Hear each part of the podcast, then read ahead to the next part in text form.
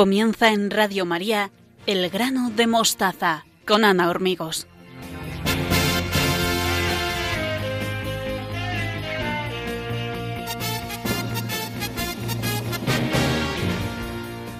Sean todos bienvenidos. Les saludo con mucho cariño en mi nombre y en el de todos los que formamos el equipo de este programa. Estamos encantados de compartir estos momentos con todos ustedes, los que nos escuchan en directo y los que nos siguen a través de los podcasts, en la página de Radio María. Estamos en Twitter y en Facebook y en la dirección arroba elgranomostaza. Hoy Beatriz Hormigos y Victoria Melchor nos explican las características de una persona resiliente y por qué es necesario desarrollar la resiliencia. Belén Herrero nos descubre la etimología de la palabra gracias y Cruces Balbona nos da argumentos contra la ilicitud del aborto. Hemos preparado estos temas con mucha ilusión para todos ustedes, así que esperamos que se queden con nosotros en los próximos minutos. Saludos de todo el equipo, Teresa Jiménez, Beatriz Hormigos, Victoria Melchor, Belén Herrero y Cruces Balbona. Muchas gracias a todos los voluntarios de Radio María que trabajan para que podamos estar con ustedes a través de las ondas. Y un abrazo y nuestras oraciones para nuestros queridos oyentes que se encuentran enfermos y solos. Si quieren ponerse en contacto con nosotros, pueden hacerlo a través de una dirección de correo que es elgranodemostaza@radiomaria.es y estaremos a su disposición para lo que quieran contarnos. Estamos preparados para sacar el máximo provecho del hoy y de la hora, porque estamos convencidos de que merece la pena acompañarnos desde el corazón. Y todo esto en Radio María, la radio que cambia vidas.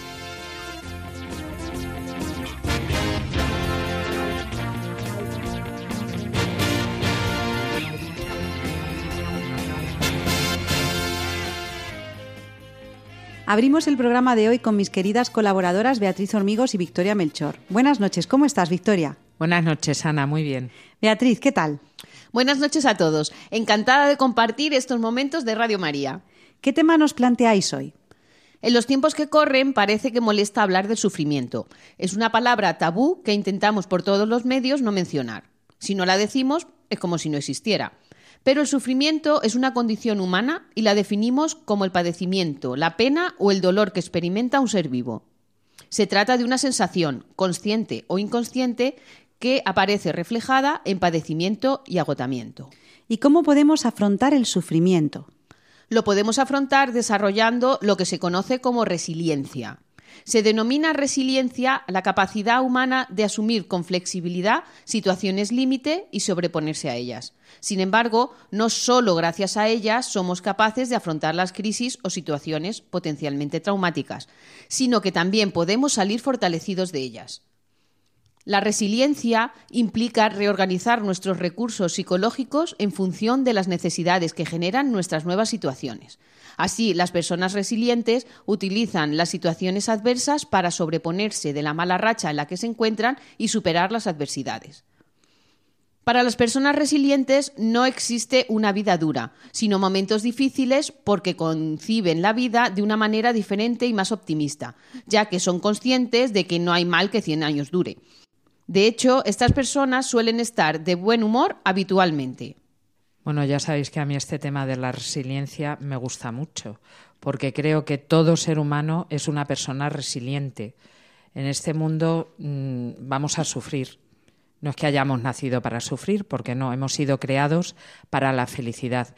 Pero en este mundo, en este mundo terrenal, sí que vamos a, sufrir y cada uno a cargar con la cruz.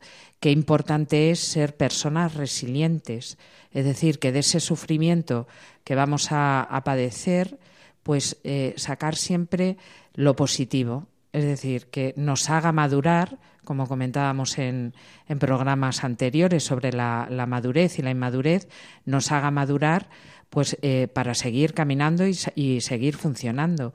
No nos podemos quedar solamente en el dolor y en esa situación adversa que hayamos podido pasar, porque eso implicaría, bueno, pues eh, derivar en otro tipo de, de cosas que comentaremos, que comentaremos ahora. Tengo que confesar a nuestros oyentes que este tema lo propuso Victoria, porque, como ha dicho, es un, es un afán total de la resiliencia. Así que os pregunto, ¿cómo potenciamos la resiliencia en nuestros hijos? ¿Podríais darnos algunos ejemplos? Vamos a ello. A continuación, presentamos unas pautas para fomentar una actitud resiliente. Primero, debemos ser conscientes de nuestras potencialidades y limitaciones. La persona resiliente tiene la capacidad de conocerse muy bien a sí mismo. Es consciente de hasta dónde puede llegar y cuáles son sus puntos débiles. De esta manera, se plantean metas realistas que pueden alcanzar y son capaces de sacar lo positivo de una situación adversa y complicada. La verdad es que es muy necesario el, que fomentemos la, reflexión y el conocimiento de, uno mismo para saber qué capacidades tenemos y hasta dónde podemos llegar. Como decía Beatriz, ser consciente de las potencias que tenemos y también de las limitaciones. Mi madre siempre nos repetía a mis hermanos y, a mí que de cualquier circunstancia en esta vida, cualquier hecho que te, que te ocurra, siempre hay que sacar lo positivo y lo negativo porque de todo se, se, aprende. Y yo creo que cuando nos ocurren cosas en esta vida hay que reflexionar, hay que pararse y pensar si es algo mm, que no es bueno o que ha conducido a un sufrimiento, pues esperar a que pase la situación, porque si lo eh, empezamos a reflexionar en plena vorágine de la situación que tenemos, no vamos a sacar nada en claro.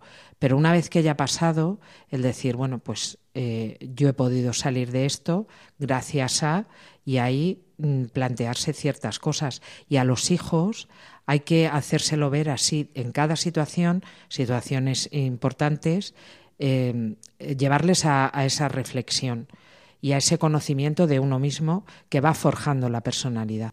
Una persona que se conoce a sí misma sufre de otra manera más productiva, porque sufrir, tengo que admitiros que sufrimos todos. Esto es así, queramos o no reconocerlo. Cuanto antes sepamos cómo afrontar los sufrimientos, seremos más felices. Las personas resilientes son creativas también. Saben buscar las mejores soluciones a sus problemas. No se limitan con compadecerse, sino que son capaces de seguir adelante porque son conscientes de que su situación no volverá a ser lo que era. Será diferente. Eso no quiere decir que tenga que ser peor. De algo caótico sacan siempre lo positivo. Además, confían en sus capacidades. Como ya hemos dicho antes, tienen muy presentes sus limitaciones y cuando se plantean metas que están dentro de sus posibilidades, se sienten seguras y tienen la certeza de que pueden conseguirlas. Lo que no quiere decir que no sean conscientes de que conseguirlas supone mucho esfuerzo. Son capaces de pedir ayuda cuando no pueden solucionar el problema por sí mismos.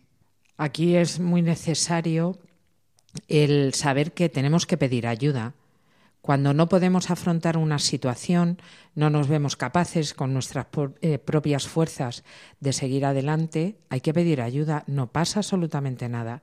Si se necesita ir al psicólogo, al psiquiatra, eh, a veces eh, o frecuentemente podemos recurrir también a un sacerdote, a una persona de nuestra confianza, que nos aconseje, que nos asesore, y no pasa absolutamente nada. Hay que pedir ayuda, porque si no pedimos ayuda, ese sufrimiento se enquista dentro de nosotros y además perdemos la, la perspectiva Igual el sufrimiento que tenemos no es tan excesivamente grave, pero como estábamos metidos ahí dentro de esa situación, no vemos más allá y otras personas nos pueden sacar de eso.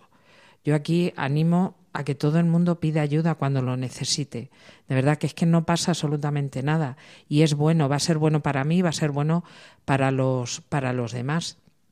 Me gustaría meter aquí, aunque parece que no tiene mucho, mm, mucho que ver, pero yo creo que sí, la importancia de hacer ver a los jóvenes, eh, sobre todo en el tema de las redes sociales, mm, ver que mm, esa no es la realidad.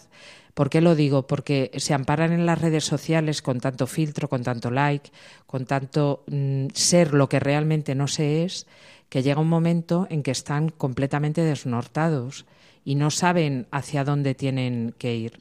Lo digo por el tema de acompañar a los jóvenes también y ayudarles a ser resilientes. ¿Y qué pasa con las adversidades y los problemas de la vida? Pues las personas resilientes siempre sacan lo positivo de las adversidades y aprenden de ellas. A lo largo de nuestra vida tenemos que enfrentarnos a diversas situaciones muy dolorosas, pérdida de un ser querido, una enfermedad o una mala racha económica. Las personas resilientes saben que son momentos aislados, que no durarán eternamente y que el futuro siempre es esperanzador. Por eso son capaces de aprender de esas situaciones y sacar siempre lo positivo, aunque se trate de dolor y sufrimiento. Además, para no sufrir inútilmente, viven el presente. Para estas personas el pasado forma parte del ayer y no es una fuente de culpabilidad y dolor, mientras que el futuro no les preocupa aunque esté lleno de incertidumbre. Disfrutan de los pequeños detalles y por eso son capaces de aceptar las experiencias tal y como son e intentan sacarles el mejor provecho. Tienen la capacidad para seguir asombrándose ante la vida. Qué importante educar en el asombro. Es un tema, si os acordáis, que, ya se ha tratado en otros programas y cómo podemos enseñar a nuestros hijos, a nuestros alumnos, a asombrarse. Y hoy en día nos podemos asombrar, incluso nosotros como, como adultos, porque es cierto que, que esta vida no es siempre ese bienestar y además que tampoco sería bueno vivir en un bienestar continuo. Eso lo dejamos para la vida, para la vida eterna. Pero sí que me gusta lo que dice Beatriz de vivir en el presente. En el presente es en el ahora, el, día de hoy. Mañana no sabemos lo que pasará. Lo mismo no estamos ni siquiera, ni siquiera aquí. El ayer es que ya no tiene remedio, el, el pasado no hay que culpabilizarse. Si se hizo algo mal, pues se, rectifica de otras situaciones, a lo mejor, como decía Beatriz, una enfermedad, una mala racha económica o incluso la pérdida de un ser querido, son cosas que no tienen remedio. Entonces siempre hay que mirar hacia adelante, pero sobre todo en el día de hoy. Esa esperanza que tiene que ser por hoy. El solo por hoy es una frase que a mí me ha hecho mucho bien a lo largo de, toda mi vida y me sigue haciendo mucho bien. Solo por hoy. Y es cierto, porque las preocupaciones se ven de otra manera y podemos eh, salir adelante. Hay que educar también, decía, en el asombro, pero también en la esperanza. En esta vida lo que tenemos es la esperanza y esa esperanza la tenemos que relacionar con la caridad. Qué bonito también ser resilientes para ayudar a otros. Esa resiliencia, resiliencia aplicada a otros también. Ayudar a otros a través de esa esperanza y de esa caridad. Porque si en esta vida tenemos esperanza, en la otra vida lo que vamos a tener es la caridad, el amor, tan importante que es, que es el amor. A veces el presente, Beatriz y Victoria, es un poco deprimente con tantos problemas, incertidumbres, enfermedades. Eh, ¿Qué actitud debemos potenciar en nuestros hijos ante tanto sufrimiento?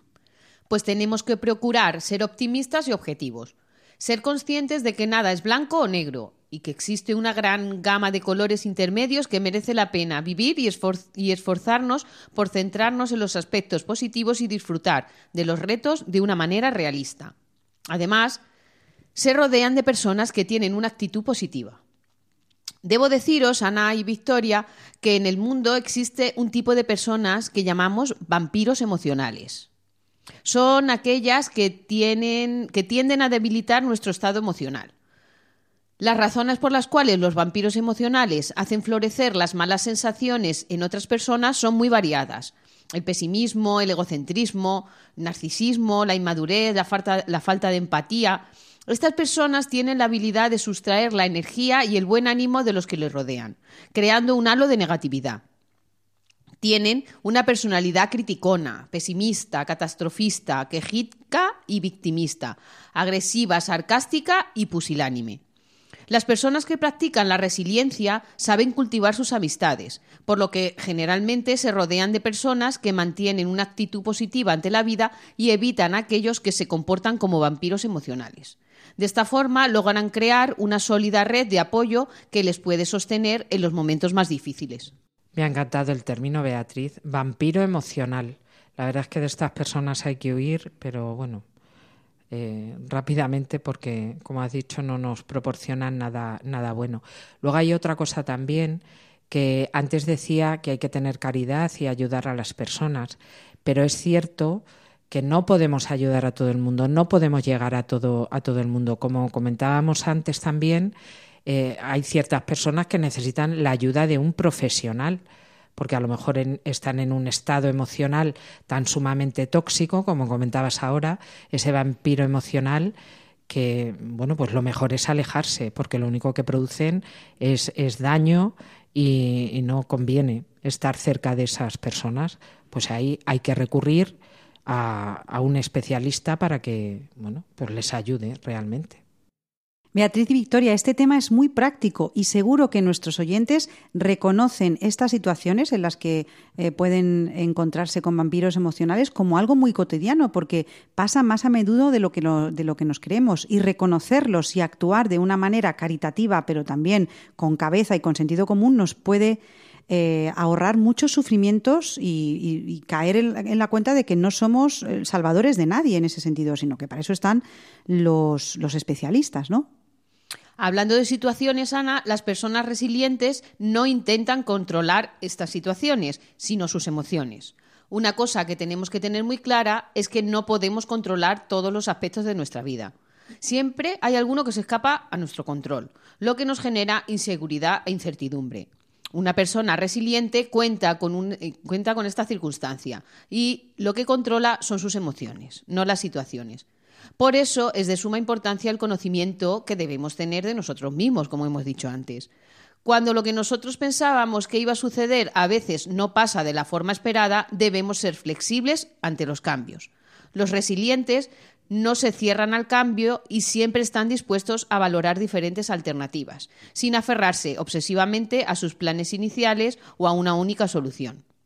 Tienen en cuenta que los planes que nos, hemos, que nos hacemos en un primer momento, pues suelen cambiar con el devenir de la vida. Sí, esto es muy cierto, Beatriz. Aparte que yo creo que cuando una persona es flexible, sufre menos. Es que es cierto. Eres más resiliente a los, a los cambios. Y, de este modo no, no, se sufre, no se sufre tanto. Mm, yo creo que también eh, para esta resiliencia hay que educar eh, emocionalmente tanto a los hijos como a los, a los alumnos. Yo creo que necesitamos una buena educación emocional no el dejarse llevar por las emociones, el afecto, como es ahora todo, todo esto, claro. Lo que yo siento, lo que a mí me afecta, es que en este momento me siento, pues no, no hay que dejarse llevar por las emociones. Si una vez te dejas llevar, no pasa absolutamente nada, porque una alegría hay que celebrarla. Si estás triste por algo que te haya pasado, hay que llorar y no pasa absolutamente nada. Pero ese dejarse llevar por el afecto continuamente, yo creo que no es, no es nada bueno. Me gusta mucho lo de la flexibilidad, de verdad, porque no pasa nada porque se cambien los, los planes en un momento determinado. Y además es que la vida es así. Es que tú, por ejemplo, hoy estás, estás bien, te viene una enfermedad y ¿qué haces? No puedes hacer nada ante eso. Lo que tienes que hacer es recomponerte y decir, bueno, pues tengo esta enfermedad, vamos a ver cómo me puedo mejorar o cómo me puedo curar. Tienes un revés económico, pues tendrás que ver las maneras de salir adelante. Esto, claro, en, los colegios, sobre todo con, la gente más joven o más pequeña, es, su mundo son las amistades es que ya no me quieres, que ya no me hablas, que y eso es un mundo, pero que también hay que hay que educarlo y sobre todo hay que ser empáticos unos unos con otros y el saber afrontar las situaciones como vienen.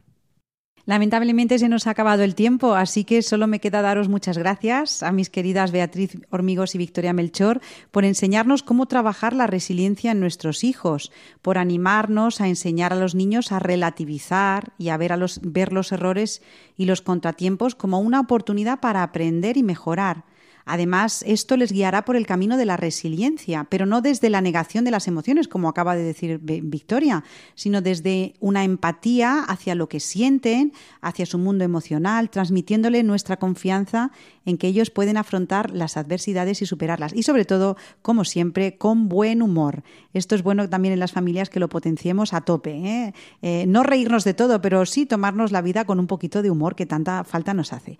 Así que animamos a todos nuestros oyentes a que comenten con nosotros sus opiniones sobre qué les parece lo que Beatriz y Victoria han expuesto hoy acerca de la resiliencia.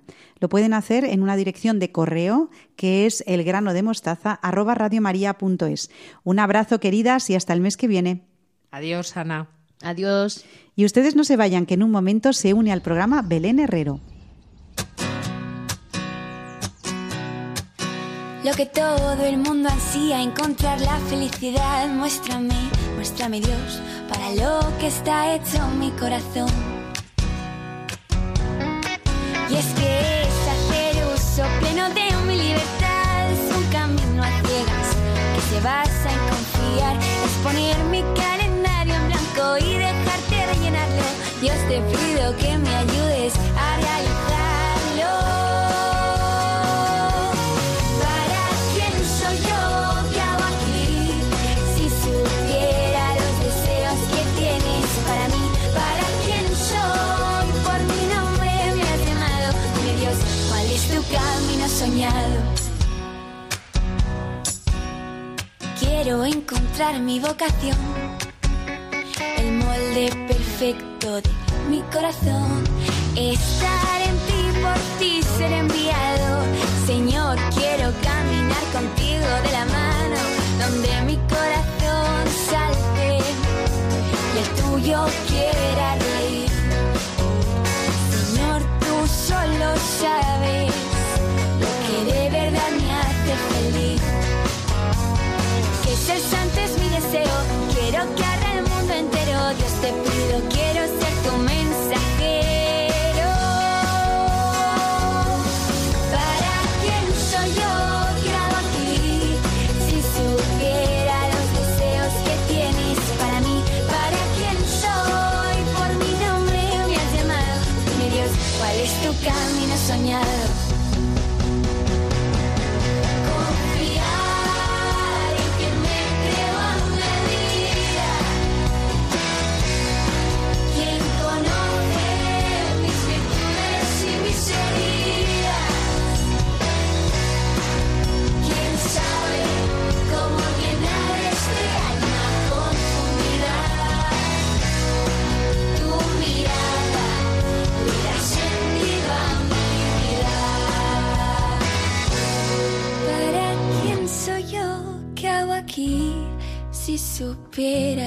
deseos que tienes para mí, ¿para quién soy? Por mi nombre me has llamado. Dime Dios, ¿cuál es tu camino soñado? ¿Para quién soy yo?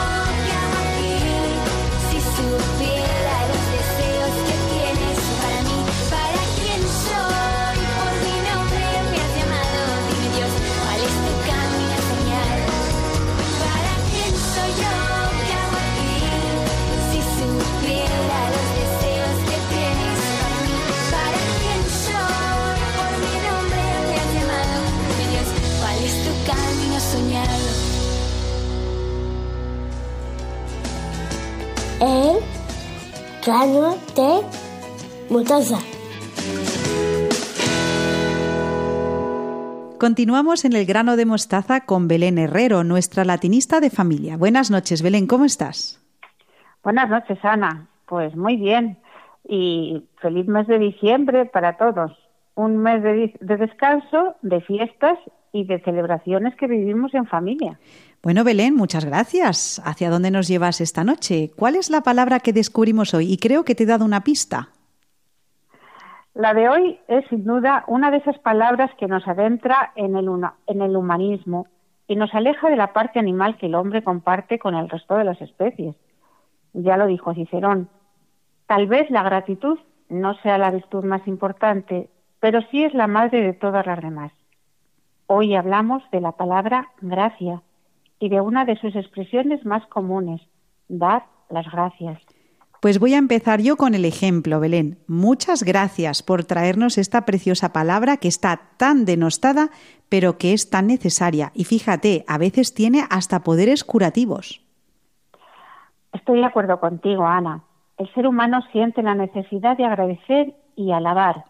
Y es algo que, aunque de manera diferente, se hace en todas las culturas de todas las épocas. Además, como bien dices, está comprobado que la gratitud provoca cambios positivos, tanto en el ánimo como en el cuerpo del ser humano. ¿Y cómo se manifestaba el agradecimiento en el mundo clásico, Belén? Tengo curiosidad. Son muchas las maneras que tenemos en el mundo clásico, pero a propósito, existe un mito muy bonito que con el rapto de Perséfone por Hades explica el origen de las estaciones. Y cuando la madre de Perséfone, Demeter, recupera a su hija, la diosa le da a la humanidad el regalo de la agricultura. Los griegos le daban las gracias, honrándola con una fiesta llamada Tesmoforia. El festival de la antigua Grecia tenía lugar entre octubre y noviembre. Y fíjate, Ana, hoy en día los griegos de Estados Unidos no solo celebran la moderna tesmoforia, sino que también agregan un sabor griego a la tradición estadounidense del Día de Acción de Gracias. También nosotros los cristianos damos gracias a Dios en la mesa por los alimentos que vamos a tomar todos los días. La gracia es un don de nuestro Padre, otorgado a través de su Hijo Jesucristo, y se refiere principalmente al poder rehabilitador y a la sanación espiritual ofrecidos por medio de la misericordia y del amor a Jesucristo. Qué bonito, Belén, me ha encantado esto. Cuando rezamos Dios te salve María, llena eres de gracia, celebramos el hecho de que la Madre de Jesús fue concebida en el vientre de su madre libre de la mancha del pecado original. Bueno, pues en este eh, programa que estamos hoy eh, emitiendo en el mes de diciembre, en el que nos has re- recordado que tenemos que dar las gracias, me gustaría saber cuál es el origen etimológico de esta palabra, gracias.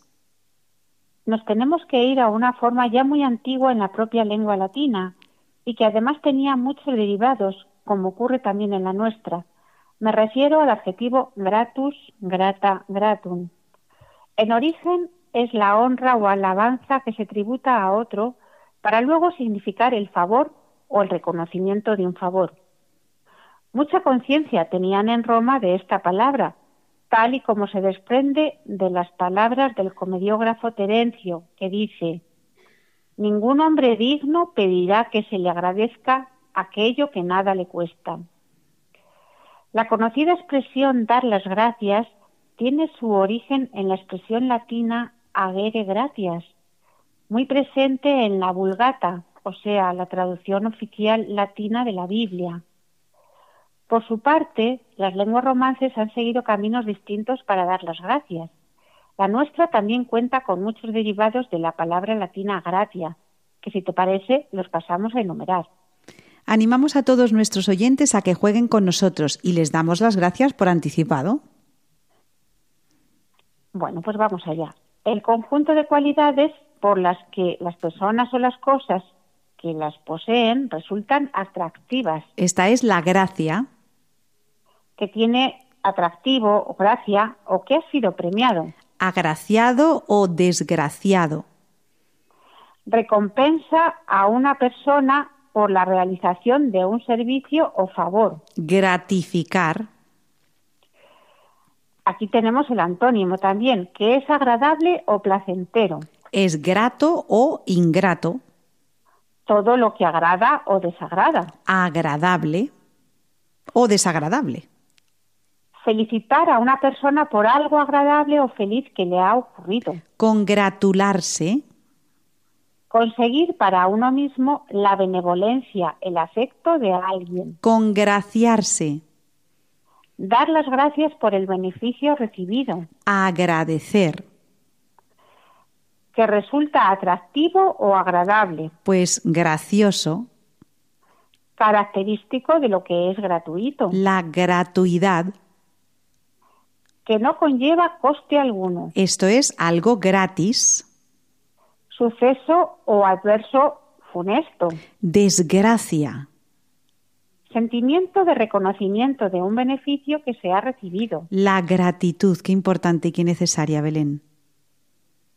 Sensación moderada de felicidad que siente una persona por algo que le gusta. Es el agrado, Se aplica a lo que se dice o se escribe para felicitar, gratulatorio, agradar o caer en gracia. engraciar, Comentario, ocurrencia o suceso que resulta agradable o gracioso. graciosidad, Gracia o simpatía que tiene una persona al hablar o escribir. este es gracejo, Bufonada un tanto de mal gusto, pues una gracejada, que se da de gracia sin mérito especial de quien recibe. gratisdato, Y fíjate, Belén, que también tenemos antropónimos como Gracita o Graciano y expresiones como de buen grado, latinismos como gratia et amore y refranes muy conocidos, de bien nacido es ser agradecido. Bueno, Ana, pues yo te agradezco el espacio que desde Radio María se le brinda a las palabras, que es lo que más nos define como humanos. Damos las gracias también por todo lo que tenemos cada día. Y hoy nos vamos a ir con la siempre magnífica música de Schubert, haciendo caso a las madres, cuando una y otra vez nos advierten con la pregunta, ¿qué se dice? Pues se dice Belén gracias y es lo que yo voy a hacer ahora. Muchas gracias a ti, querida Belén Herrero, por tu sabiduría y por tu amor por las, por las palabras, en este caso por las gracias. Así que un abrazo muy muy fuerte y hasta el mes que viene. Y también te quiero decir que como estamos en diciembre, que pases una feliz Navidad. Pues igualmente os deseo a ti y a todos los que hacéis el programa y a todos los que nos escuchan de Radio María felices fiestas y Muy- un próspero año que viene. Muy bien. Y ustedes no se vayan, que en unos momentos se une al programa Cruces Balbona para hablarnos sobre el Evangelio de la Vida para familias. Adiós, Belén. Adiós, adiós.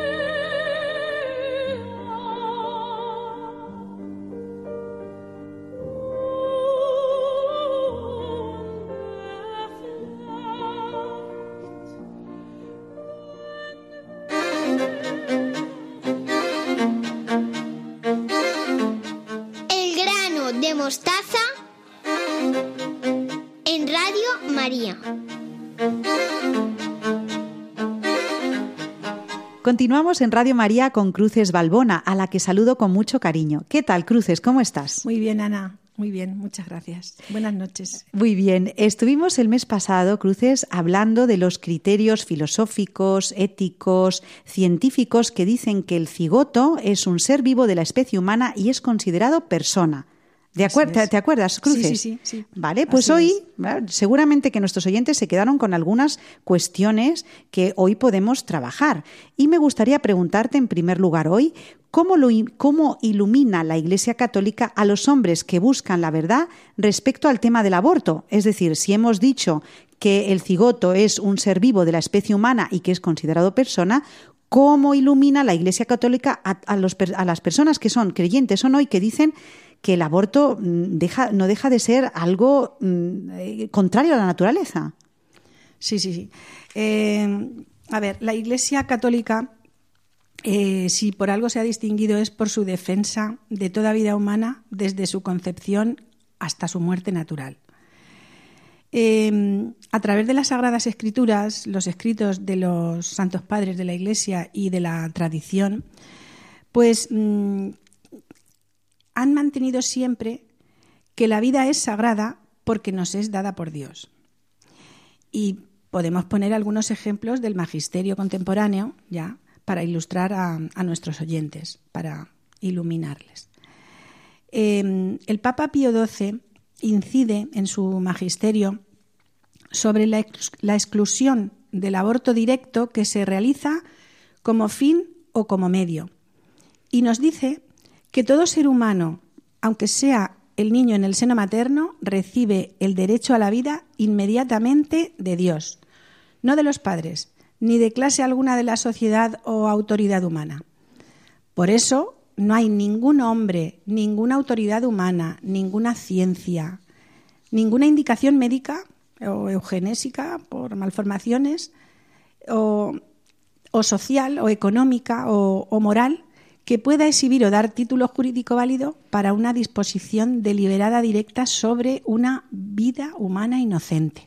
Esto es lo que nos dice eh, el Papa Pío XII. Pero después, eh, San Pablo VI, en, un importante discurso eh, que dio en 1972 sobre el aborto, sostiene que la enseñanza de la Iglesia sobre el aborto es una doctrina que nunca ha cambiado y que es inmutable, con lo cual mantiene totalmente pues todo lo que es la tradición y el magisterio de sus antecesores. Sin embargo, aun siendo un hecho objetivo a la luz de la ciencia, como ya vimos, que la vida humana comienza en la concepción, el problema del aborto provocado y de su liberalización legal es un tema de discusión en casi todas partes. Eh, estos debates serían menos graves si no se tratase de la vida humana, que es el valor primordial que, primordial que es necesario proteger y promover. Entonces, eso todo el mundo lo comprende. Por eso causa muchísima extrañeza el ver cómo crecen a la vez, por un lado, la protesta indiscriminada contra la pena de muerte o contra, o contra toda forma de guerra, y por otro lado, la reivindicación de liberalizar el aborto. Es que es algo que no se entiende. Eh, y, bueno, en muchos países los poderes públicos que, que, se resisten a una liberalización de las leyes sobre el aborto eh, son objeto de fuertes presiones para inducirlos a ello. Se reivindica el pluralismo ético como la consecuencia normal del pluralismo ideológico. Y, y es que esto no es así, es que ambos son muy diferentes, porque, a ver, el, pluralismo ético es que toca los intereses ajenos. Entonces, no se puede invocar jamás la libertad de opinión para atentar contra los derechos de los demás y, y, muy especialmente contra el derecho a la vida. Bueno, afortunadamente, Cruces, hay personas valientes que alzan la voz en favor de aquellos que no pueden defenderse, ¿verdad? Pues sí, Ana, gracias a Dios existen numerosos seglares cristianos, eh, especialmente médicos, pero también asociaciones de padres y madres de familia, eh, políticos o personalidades que ocupan puestos de responsabilidad que han reaccionado vigorosamente contra esta campaña de opinión. Pero sobre todo también pues la Iglesia, muchas conferencias episcopales y obispos por cuenta propia han creído oportuno recordar sin ambigüedades la doctrina tradicional de la Iglesia. Y nosotros, pues a nuestro nivel, debemos ser defensores de la vida, primero con nuestro ejemplo y luego con nuestra palabra. Por eso, pues me gustaría mm, terminar un poco esta sección sobre con algunas afirmaciones que dedico a todos los padres y educadores que nos escuchan en este momento. Pues yo creo, Cruces, que esto nos va a venir muy bien a todos. Nos va a venir muy bien a todos, porque cuando se recoge lo que hemos dicho en estos programas sobre la defensa de la vida, lo bien que lo has eh, apoyado con textos eh, del magisterio, con evidencias científicas, pues ahora vamos a recoger un poquito cómo podemos nosotros defender la vida a nuestro nivel, principalmente desde su concepción. Sí. Bueno, en, primer lugar, eh, yo diría que la primera afirmación es que tenemos que tener claro que el respeto a la vida humana se impone desde que comienza el proceso de la generación. Ya hemos visto que desde el momento de la fecundación del óvulo queda inaugurada una vida, una vida que no es ni la del padre ni la de la madre, sino la de un nuevo ser humano que se desarrolla por sí mismo y que no llegaría nunca a ser humano si no lo fuese ya entonces, nunca llegará a ser hombre si en el momento de la fecundación no lo es.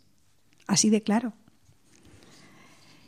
Eh, podemos otra afirmación. Eh, en segundo lugar, no existe autorización para manipular la vida humana de la forma que sea. Y es que el progreso de la ciencia siempre debe estar a su servicio, al servicio de la vida, para asegurar mejor el juego de sus capacidades normales, para prevenir o curar las enfermedades, para colaborar al mejor desarrollo del hombre. Y mm, es cierto que la evolución de las técnicas hace cada vez más fácil el aborto precoz, pero aunque esto sea así, el juicio moral no cambia. El juicio moral del aborto sigue siendo el mismo. Eh, en tercer lugar, a ver, decirles a nuestros oyentes que bajo ningún pretexto puede utilizarse el aborto ni por parte de una familia ni por parte de la autoridad política como medio legítimo para regular los nacimientos. Esto pues supone una violación de los valores morales y la violación de los valores morales es siempre para el bien común un mal más grande que cualquier otro daño de orden económico o demográfico. Em, en cuarto lugar, pues, a ver, afirmar que la ley humana no puede ir nunca en contra de otra ley más profunda, que es la ley natural y que está inscrita en el hombre por el Creador. La ley humana no puede declarar honesto lo que es contrario al derecho natural, pues una oposición tal basta para que una ley no sea ya ley. Y por último, quería afirmar también que un cristiano eh, no puede jamás conformarse a una ley inmoral en sí misma. Tal es el caso de la ley que admitiera en principio la licitud del aborto. En, este punto, un cristiano no puede ni participar en una campaña de opinión en favor de semejante ley, ni darle su voto, ni colaborar en su aplicación. Eh, es, por ejemplo, inadmisible que médicos o enfermeros se vean en la obligación de prestar cooperación inmediata a los abortos y que tengan que elegir entre la ley cristiana y su situación profesional. Esto es completamente mm, desechable. Pues en esas estamos, cruces. ¿eh? Hay profesionales que a veces tienen que elegir entre la ley cristiana y su situación profesional y son mártires de la vida. Así que, Cruces, desde Radio Moría, nuestro apoyo y nuestra oración para ellos, porque son apóstoles y son testigos de que la, la defensa de la vida a veces eh, cuesta el trabajo y el dinero y la ¿no? La no, el, prestigio en tu profesión, incluso a veces, Cruces. Bueno, pues vamos a descender ya para terminar, Cruces, a terrenos prácticos. ¿Qué les puedes decir a las familias que nos escuchan, principalmente a los jóvenes, estos que ya están en la ESO, en el bachillerato, que están preocupados por cómo defender a la vida?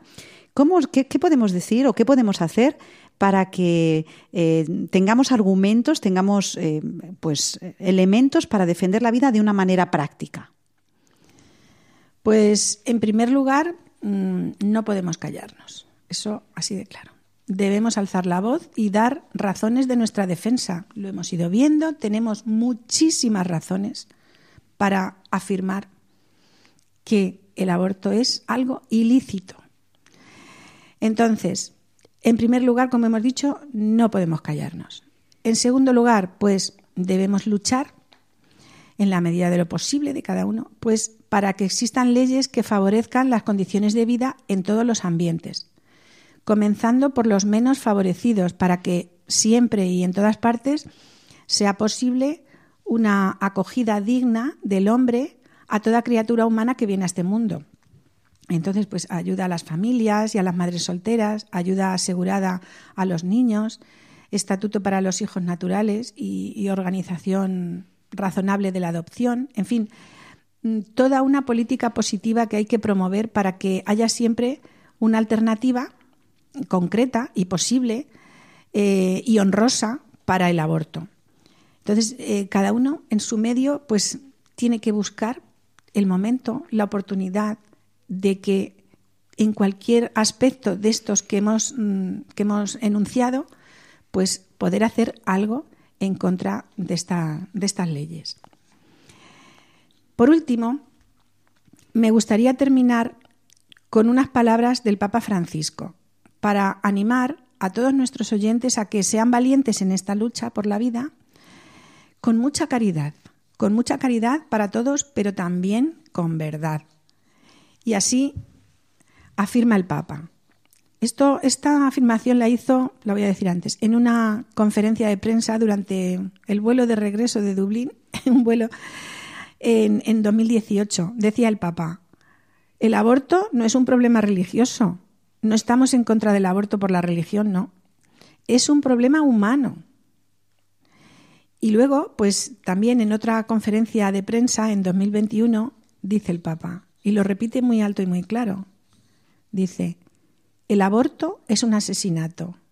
Aborto sin medias tintas. Quien aborta, mata. Por eso la Iglesia es tan dura en este tema, porque si acepta esto es como si aceptara el asesinato diario. Entonces, lo que también quiero decir es que las declaraciones, estas declaraciones de la Iglesia se dirigen a toda la Iglesia y son vinculantes para la conciencia de todos los fieles. Entonces, pues simplemente que, que tengamos en cuenta que hemos tenido y tenemos papas, tenemos tradición, tenemos escrituras, tenemos de todo a lo que agarrarnos. No podemos callarnos y tenemos que trabajar en nuestro ambiente especialmente, querida Cruces, en este mes de diciembre en el que en unos días celebramos el nacimiento de nuestro Señor Jesucristo, que fíjate qué bonito, Cruces, también fue cigoto. Esto lo hemos hablado con algunos médicos e incluso creo que hay algún libro que elabora esta, esta idea tan preciosa. Nuestro Dios, el mismo Dios, quiso hacerse humano en todas sus etapas y él también fue cigoto. Me emociono al recordarlo y también me emociono por tu valentía, Cruces Balbona, a la hora de defender la vida en Radio María. Quiero darte muchísimas gracias y espero que todos nuestros oyentes hayan disfrutado de esta exposición argumentada, tranquila, pausada, que vuelvan a recuperar el programa en los podcasts de Radio María Cruces e incluso que puedan tomar notas, porque claro, nos has dado en el programa anterior y en este muchísimos argumentos, tanto filosóficos, científicos, éticos, también de la tradición y del magisterio de la Iglesia, para poder de una manera tranquila, sin apabullar a nadie, sin imponer nada, pero lo que nos has dicho antes, no nos podemos callar, cruces. Así que, con tranquilidad, con caridad, pero con verdad, tenemos que defender la vida humana. Así, Así que nada, es. muchísimas gracias, Cruces. Nada, hasta el mes que nada, viene. hasta el mes que y feliz. Navidad. Muchas gracias igualmente. Feliz Adiós. Navidad para todos, para todos nuestros oyentes también. Esperamos escuchar a nuestros queridos oyentes sobre este tema que nos ha planteado hoy Cruces Balbona y para ello tenemos una dirección de correo que es el grano de mostaza arroba.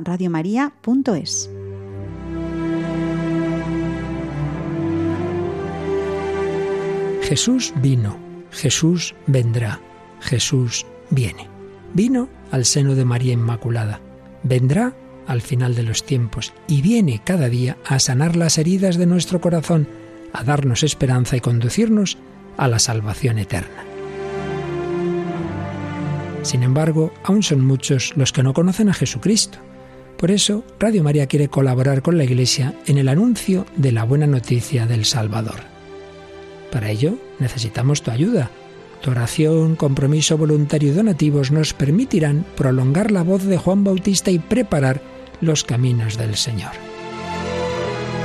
Puedes informarte de cómo colaborar llamando al 91 822 8010 o entrando en nuestra página web radiomaria.es. Radio María, la fuerza de la esperanza.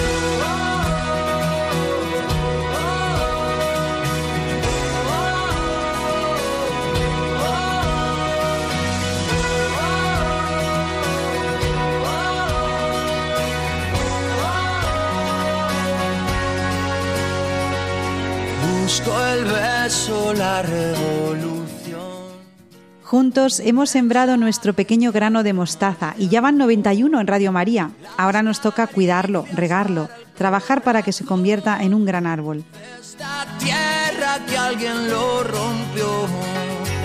Busco el gesto lleno de. Gracias a Beatriz Hormigos y Victoria Melchor por explicarnos las características y la necesidad de ser una persona resiliente. A Belén Herrero por descubrirnos la, la etimología de la palabra gracias. Y a Cruces Balbona por darnos argumentos contra la ilicitud del aborto.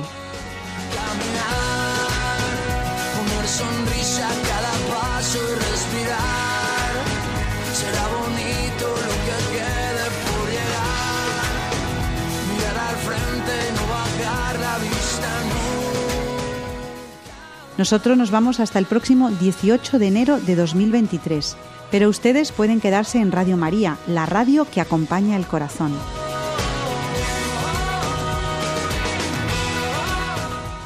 Seguimos a su disposición en la dirección de correo elgranodemostaza@radiomaria.es. Se quedan con los servicios informativos. No se olviden de que los llevamos a todos en el corazón. Feliz y santa Navidad y adiós.